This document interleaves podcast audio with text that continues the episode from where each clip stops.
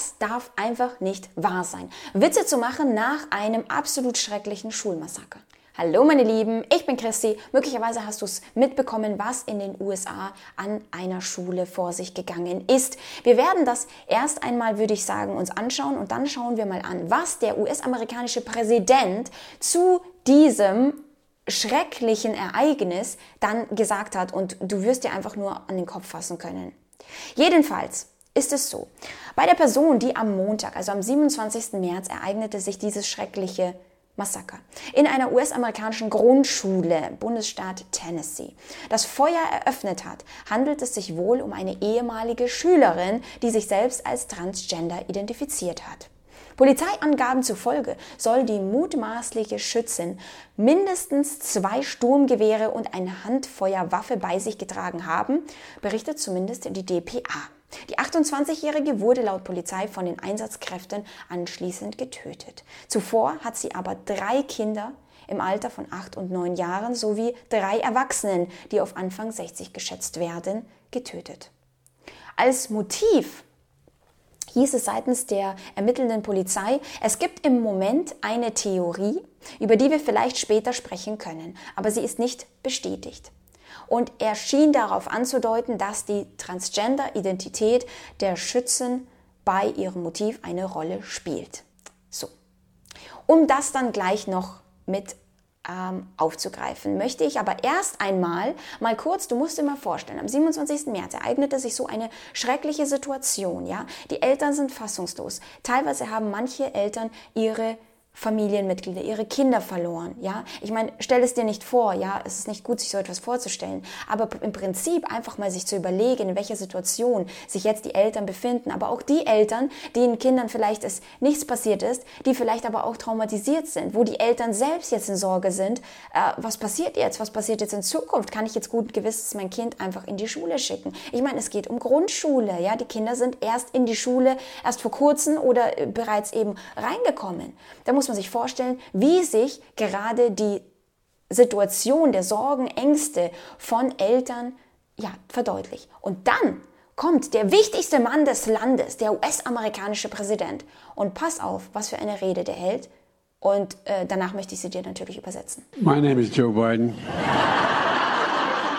I'm Dr. Joe Biden's husband. And I ate Jenny's ice cream, chocolate chip. I came down because I heard there was chocolate chip ice cream. By the way, I have a whole refrigerator full upstairs. You think I'm kidding? I'm not. God. So, und jetzt, wenn du es auf Englisch nicht verstanden hast, dann halte jetzt fest. Er sagt, wortwörtlich, mein Name ist Joe Biden. Ich bin der Ehemann von Dr. Jill Biden und ich esse Jennys Eiscreme mit Schokoladenstückchen. Ich bin hierher gekommen, weil ich gehört habe, dass es Schokoladeneis gibt. Übrigens habe ich schon habe ich oben einen ganzen Kühlschrank voll. Glauben Sie, ich mache Witze? Ich mache es nicht. Anschließend redet er über dieses Schulmassaker. Aber jetzt mal ganz, ganz ehrlich, was ist da los? Ich meine, man muss sich das vorstellen, ja. Es ist so eine derartige Situation, so eine Gefühlslage und dann kommt der Präsident und spricht über Eiscreme ich meine, äh, wir wissen ja in Deutschland, wie die Volksvertretung jetzt gerade so drauf ist, dass diejenigen, die bestimmte Bereiche vertreten, absolut paradox zu diesen Bereichen stehen, ja, und man sich einfach fragt, wie kann es sein, dass derartige Menschen mit derartigen ähm, Kompetenzfehlern sich in diesen Positionen befinden?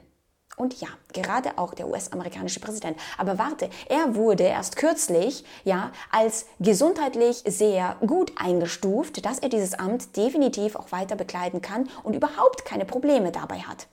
Und wir haben in der Vergangenheit gesehen, doch, doch, die hat er, aber das wird so nicht akzeptiert. Denn das ist wohl jetzt gerade die Widerspiegelung der Gesellschaft. Und ein Präsident, der nach einem Schulmassaker von Eiscreme spricht, dass er gerne irgendwelche Schokostreusel haben möchte. Also ich weiß nicht, ich weiß nicht, wie du das siehst, aber es ist absolut verwirrend. Und das vorhin, was ich angesprochen habe, von dieser Frau, beziehungsweise äh, Transgender-Identität, sie fühlt sich nicht mehr als Frau, sondern als Mann. Und dennoch wird sie trotzdem immer wieder als sie bezeichnet. So. Und das heißt hier, in völliger Missachtung linker Empfindlichkeit beziehen sich die Tweets von Nashville PD auf Haley mit she und her, also sie und ihr. Ähm, allerdings, so wie dies hier geschrieben steht, verwendet sogar NBC News in seinem Hauptartikel über den Vorfall weibliche Pronomen fast so, als ob sie Haley ihre Transidentität entziehen würden, entweder als Strafe für ihre Mordserie oder um die Transbewegung davor abzuschirmen, der Fleck ihres monströsen Verbrechens zu werden. So, und da fragt man sich schon, okay, das wird dann erstmal sozusagen komplett weggelassen. Sie wird als sie bezeichnet, obwohl sie sich eigentlich als er identifiziert. Also sie könnten ja auch er sagen, aber dann kommen natürlich Fragen auf. So, Moment mal, äh, er heißt doch Haley und was hat das zu bedeuten? Und schon würde dieser gesamte Bereich möglicherweise eine Gewichtung bekommen, die er nicht bekommen soll. Vor allem jetzt gerade nicht, wo doch die Gewichtung auf einer anderen Seite liegen sollte, dass die Menschen das mehr tolerieren. Das wäre ja definitiv kontraproduktiv kontraproduktiv, wenn man dann das in ein falsches Licht wiederum rückt. Ja, und deswegen verschweigt man es ganz, nennt ihn als sie und missachtet eigentlich komplett das, wofür doch die Politik sich jetzt gerade so, so stark einsetzt. Also auch absolut paradox. Du siehst, nicht nur die Politiker sind paradox zu ihren Ämtern und das, was sie eigentlich sagen sollten. So, hey, Herr Präsident, reden Sie doch mal kurz über das Schulmassaker. Mhm, ja, genau. Ich mag ganz gerne Eiscreme mit Schokostreuseln. Du denkst, ich mache Witze? Nein, nein, ich mache keine Witze. Naja, kommen wir jedenfalls zu dem Schulmassaker. Was? Sollen das irgendwie Codewörter sein, die wir nicht einfach verstehen oder sonst was? Und dann, was kommt denn dann dabei raus? Raus? Was denkst du, kommt dann dabei raus? Solche Fälle sind natürlich ideal für, und jetzt pass auf, was er dann gesagt hat, wir müssen mehr tun, um Waffengewalt zu stoppen. Er rief den US-Kongress auf, eine von ihm vorgelegte Verschärfung des Waffenrechts zu verabschieden. Denn es ist krank. Das ist krank oder das, was er davor gesagt hat, ist krank?